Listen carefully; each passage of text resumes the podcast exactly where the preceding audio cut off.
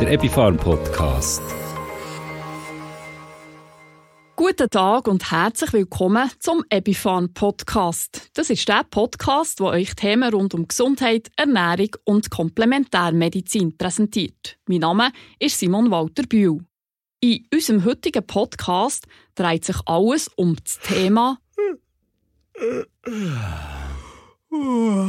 Müdigkeit. Müdigkeit ist eigentlich ein ganz normaler Körperzustand, wo einem anzeigt, dass man Ruhe nötig hat. Wenn man sich immer wieder müde, schlapp und ohne Energie fühlt, kann das ganz verschiedene Gründe haben. Der sicher erste und naheliegendste Grund, man schlaft zu wenig. So ist es nützlich, zuerst einmal herauszufinden, wie viel man wirklich schlaft. Da hilft es, während zwei Wochen ein Schlaftagebuch zu führen, wo man aufschreibt, wenn man ins Bett geht und wenn man wieder aufsteht. Wenn dort herauskommt, dass man regelmäßig weniger als sieben Stunden pro Nacht schlaft, dann ist der vermutliche Grund der Müdigkeit schon gefunden. Dann heisst es, darauf achten, zu mehr Schlaf zu kommen und vielleicht auch gewisse Tricks für besser einschlafen am Abend auszuprobieren. Wie zum Beispiel am Abend spät nicht noch in Bildschirm starren, weil das blaue Licht beim Einschlafen stört. Am Abend nicht noch zu gross und zu üppig essen. Ein zu voller, aber auch ein zu leerer Bauch halten einem wach sich durch den Tag genug bewegen, damit man am Abend müde ist. Wenn einem Geräusche beim Schlafen stören, dann allenfalls Ohrenstöpsel brauchen, sofern einem die nicht unangenehm sind. Es gibt aber natürlich noch viele weitere Ursachen, die zur Müdigkeit führen können. Über das möchte ich mich jetzt mit unserem Experten, dem Dr. Med Simon Feldhaus, unterhalten. Der Simon Feldhaus ist Chefarzt am Paramed-Zentrum für Komplementärmedizin in Bar und arbeitet noch in einem Teilzeitpensum als wissenschaftlicher Mitarbeiter für die Ebifarm. Simon fragt Simon. Simon Walter-Bühl im Gespräch mit Dr. Med Simon Feldhaus. Guten Tag, Simon Feldhaus. Einen schönen guten Tag miteinander. Simon, wenn man sich tagsüber schlapp und müde fühlt, kann das häufig auch darauf hindeuten, dass bei der Ernährung etwas fehlt. Wo sieht man hier am häufigsten einen Mangel? Es ist definitiv so, dass Nahrungsmittel bei weitem nicht immer ausreichen, die Bedürfnisse des Patienten zu erfüllen. Und in ernährungsbezogenen Mängeln haben wir so drei Schwerpunkte, die man vielleicht sehen kann. Das eine ist klar, je nachdem, was ich und wie ich es esse, ist es das Eisen, also ein deutlich zu geringer Eisenanteil.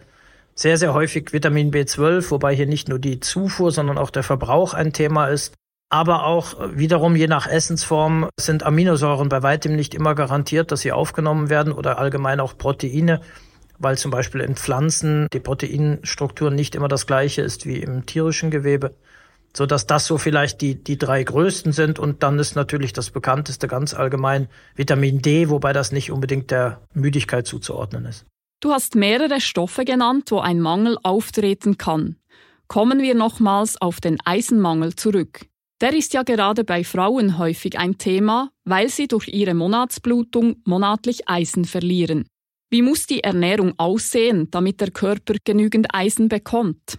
Der Eisenaufnahme ist im Körper ja faktisch schon schwierig, das heißt, sie ist von Natur aus im Körper begrenzt und demzufolge ist schon die Aufnahme per se nicht einfach gestaltet. Wenn jetzt dann auch noch Nahrungsmittel dazukommen, die wenig Eisen oder schlecht verfügbares Eisen enthalten, dann wird es schwierig. Und die besten Eisenzufuhrmöglichkeiten sind faktisch tierische Lebensmittel, konkret Fleisch, vor allem dunkles Fleisch, rotes Fleisch, weil dort halt eben sehr viel Eisen enthalten ist. In anderen Nahrungsmitteln oder natürlich Innereien. Leber ist ebenfalls auch noch ein sehr, sehr guter Eisenmangel. Andere Lebensmittel enthalten natürlich faktisch weniger Eisen, vor allem nicht in verwertbarer Form. Und das sind dann eben die pflanzlichen Mittel.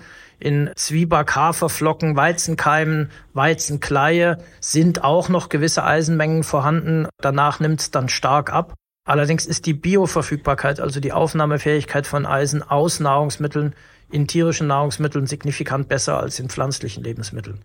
Also die bekanntesten Eisenzufuhr ist halt nun mal tierisches Fleisch. Gibt es Situationen, wo die passende Ernährung allein nicht mehr ausreicht und du ein Nahrungsergänzungsmittel empfiehlst? Ja, das ist praktisch immer dann so, wenn es ein Missverhältnis zwischen Zufuhr und Verbrauch vor allem gibt. Also dann, wenn eine Situation mit einer höheren Verbrauchsproblematik vorliegt. Das kann ganz banal schon die Schwangerschaft sein, stresshaltige Situationen oder ich bin sehr aktiver Sportler, ich trainiere vielleicht sehr intensiv oder ich bin sogar Leistungssportler. Ich habe sehr viel körperlich Anstrengendes vor mir oder ich habe geistig Anstrengendes vor mir. Am Ende des Tages chronischer Stress. Das sind alles Phänomene, wo die Bedarfsmengen im Körper deutlich über den normalen Mengen liegen und dann selbst bei einer sehr breiten, gut abgestützten Ernährung es nicht mehr gewährleistet ist, dass diese Versorgung ausreichend gegeben ist. Zusätzlich gibt es eben faktisch ein paar Probleme, die durch Nahrungsmittel, selbst wenn man sie in größeren Mengen isst, nicht ausgeglichen werden können. Wir kennen Vitamin D, Omega-3, wo selbst mit einer normalen Ernährung praktisch nie ausgeglichen werden kann. Und in diesen anderen Fällen ist gerade beim Eisen eben das große Problem, dass ich dann zu hohen Bedarf habe neben der Monatsblutung. Und dann muss ich eben nun mal eine Nahrungsergänzung dazu kombinieren. Als einen weiteren häufigen Grund für ständige Müdigkeit hast du Vitamin B12 erwähnt. Da sind ja insbesondere Vegetarier und Veganer gefährdet, in einen Mangel reinzukommen. Weshalb? B12 hat eine besondere Aufnahmekinetik. Auch hier ist es so, dass der äh, menschliche Körper primär das B12 äh, über einen äh, aktiven Weg aufnimmt, wo also das B12 mit Hilfe des sogenannten Intrinsikfaktors ähm, aufgenommen wird. Der benötigt zusätzlich dann eben auch noch eine entsprechende ausreichend hohe Zufuhr und die aktive Menge von B12 liegt vielleicht bei ein bis zwei Mikrogramm, die wir aufnehmen können. Und jetzt gibt es eben nicht allzu viele Lebensmittel, die B12 in ausreichender Menge und in ausreichender Verfügbarkeit zur Verfügung haben. Und faktisch sind wir wieder bei den tierischen, insbesondere die Innereien sind an erster Stelle. Bestimmte Fische wie Hering haben recht viel und dann eben das Fleisch, das Dunkelfleisch, Rind, Wildschwein, Gans. Das sind alles Lebensmittel, die eine relativ hohe B12-Menge haben und dort das B12 auch ausreichend resorbiert werden kann. In pflanzlichen Lebensmitteln ist B12 absolut nur noch in Spuren vorhanden. Und gleichzeitig ist die Aufnahme aus diesen pflanzlichen Produkten im B12 sehr reduziert, so dass eben häufig durch vor allem sehr konsequente und dann in dem Sinne vegane Ernährung einfach die Zufuhr gar nicht ausreichen kann, um bei der eingeschränkten Aufnahme im aktiven System wirklich dann den Bedarf zu füllen, insbesondere wenn der Bedarf durch Stress, Leistungsanforderungen auch noch höher ist. Was passiert, wenn der Bedarf höher ist? Wenn der Bedarf höher als die Zufuhr am Ende des Tages ist, somit ein B12-Mangel entsteht, dann hat der Körper zuerst noch die Reserven, die er gespeichert hat. Die können aufgebraucht werden. Je nachdem, wie viel er gespeichert hat, kann das durchaus noch ein paar Wochen gehen und irgendwann fällt es dann eben runter. Und wenn dann ein manifester B12-Mangel entsteht, fängt der Körper an, darauf zu reagieren und man, man spürt Verschiedenes. Die stärksten Störungen liegen im eher neurologischen Bereich. Das können gewisse Sensibilitätsstörungen sein, brennende Zunge, Kribbelgefühle, neurologische Schwächen wie Gangunsicherheiten, Konzentrationsstörungen, Müdigkeit ist auch klar. Das ist so ein klassischer B12-Mangel. Wenn er dann ins Extremas geht, deutlich stärker wird, dann kann auch noch entsprechend die Blutbildung verändert werden. Es entsteht eine Anämie, also eine Blutarmut, die sich durch vergrößerte rote Blutkörperchen auszeichnet. Da muss man allerdings sagen, bis dieses Phänomen passiert, muss schon ein sehr schwerwiegender B12-Mangel über längere Zeit entstehen. Aber gerade Müdigkeit, Konzentrationsstörungen, aber auch Kopfschmerzen können schon bei leichteren Formen eines B12-Mangels entstehen. Auch ein Mangel an gewissen Aminosäuren kann Müdigkeit verursachen. Welche Aminosäuren spielen da eine Rolle? Aminosäuren sind Baustufen von Eiweißen und wir haben verschiedene Funktionsstoffe in den Aminosäuren drin. Einige sind proteinogen, also für den Aufbau von Eiweißen oder Muskeln zuständig. Andere haben dann auch ihre Zusatzaufgaben, vor allem in der Vorstufe, in der dann späteren Entwicklung von Neurotransmittern oder eben auch in der mitochondralen Leistung in der Herstellung von ATP auf der Zellebene. Und insbesondere die Aminosäuren, die in den letzten beiden Funktionen Neurotransmitter und Mitochondrien verbunden sind, haben dann eine zentrale Verbindung auch zur allenfalls Müdigkeit. Und da haben wir dann so die vier großen Gruppen. Das eine ist das Tryptophan, wo in das Serotonin weiter verstoffwechselt wird, oder das Tyrosin, wo nachher in die Neurotransmitter wie Dopamin, Adrenalin, Noradrenalin laufen. Diese beiden Neurotransmitter laufen also eher in die Stresshormonschienen, in die Leistungshormonschienen.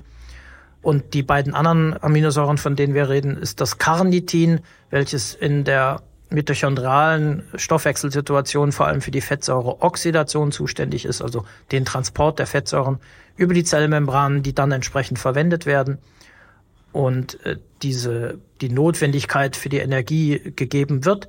Und Taurin ist ebenfalls eine Aminosäure, die mehrfach wirkt, einerseits im ZNS, im Stresssystem, aber vor allem auch noch auf den Mitochondrien, sodass vor allem bei Mängeln, die in diesen vier Aminosäuren vorkommen, Müdigkeit durchaus ein zentrales Thema als Folge sein könnte. Wie lässt sich hier ein Mangel über die Ernährung beheben?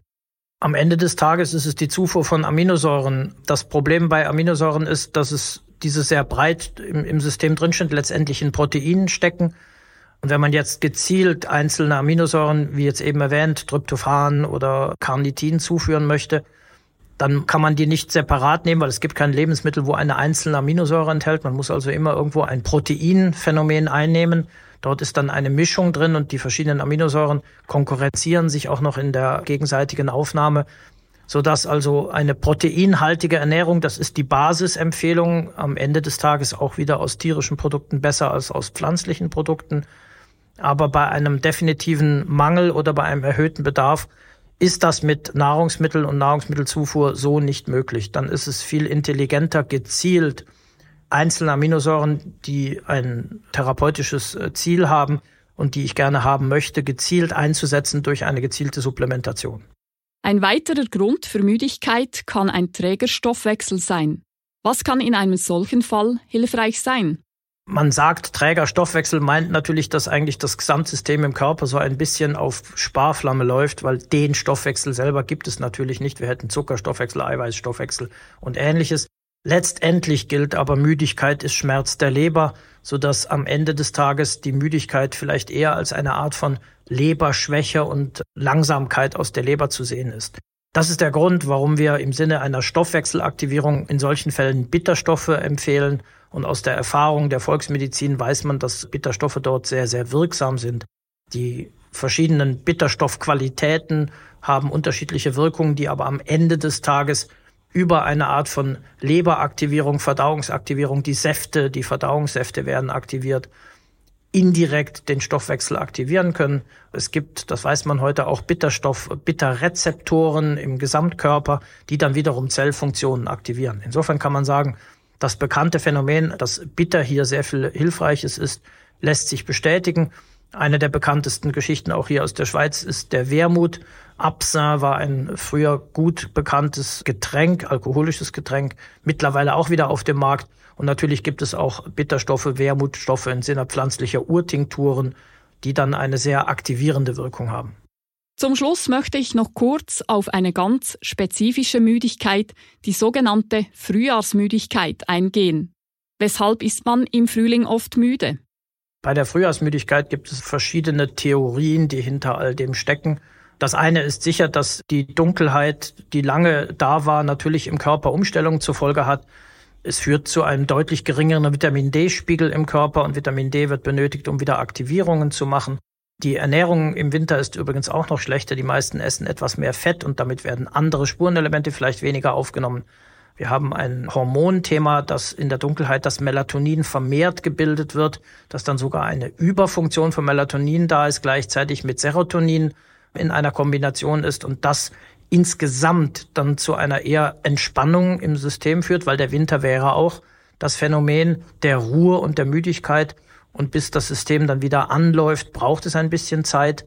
Und dann kommt natürlich auch hier wieder das Spiel der Leber ins Spiel, wo im Winter mehr zu tun hatte, weil andere Dinge eine Rolle gespielt haben, der Stoffwechsel im Winter ein anderer ist und die Leber dann auch erstmal wieder einen entsprechenden Leberaufbau benötigt.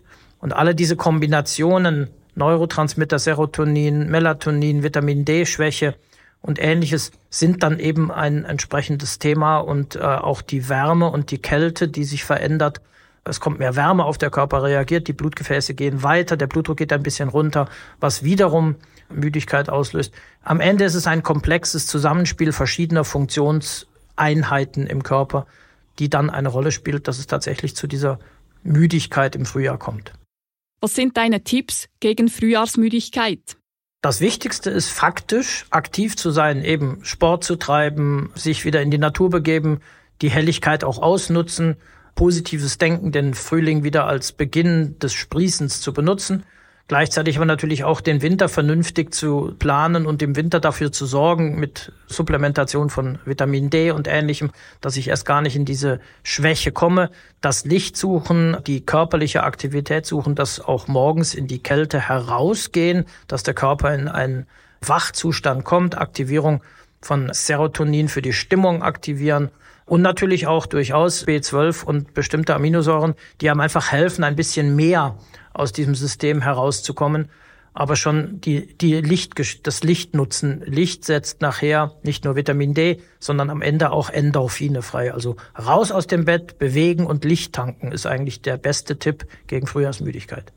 Herzlichen Dank, Simon Feldhaus, dass du mit uns dein Wissen zum Thema Müdigkeit geteilt hast. Gern geschehen, alles Gute, einen schönen Frühling und bis zum nächsten Mal. Simon fragt Simon. Das ist der Dr. Med Simon Feldhaus, Chefarzt am Paramed-Zentrum für Komplementärmedizin in Bar. Wie wir gehört haben, kann ein Mangel an gewissen Mikronährstoffen dazu führen, dass man sich ständig müde und schlapp fühlt.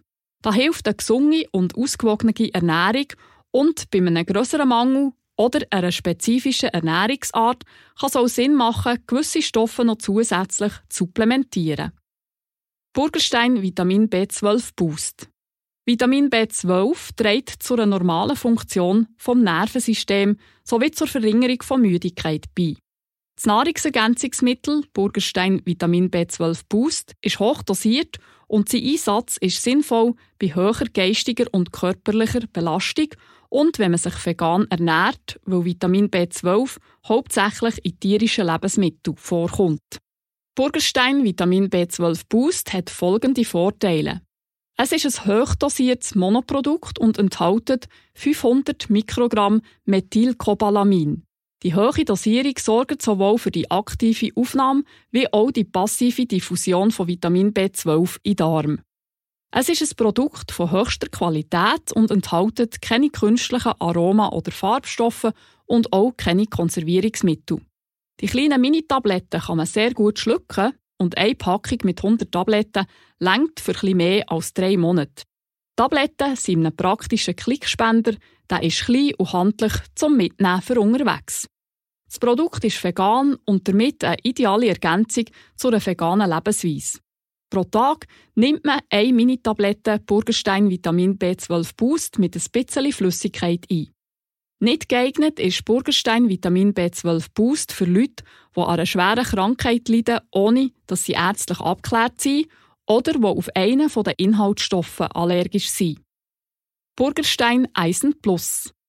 Burgerstein Eisen Plus enthält organisches Eisen sowie Kupfer und die werden noch ergänzt mit den Vitaminen B1, B2, B6, B12 und Vitamin C sowie durch Pantothensäure und Folsäure und Beta-Carotin. Burgerstein Eisen Plus ist gut verträglich durch die moderate, aber sinnvolle Eisenmenge.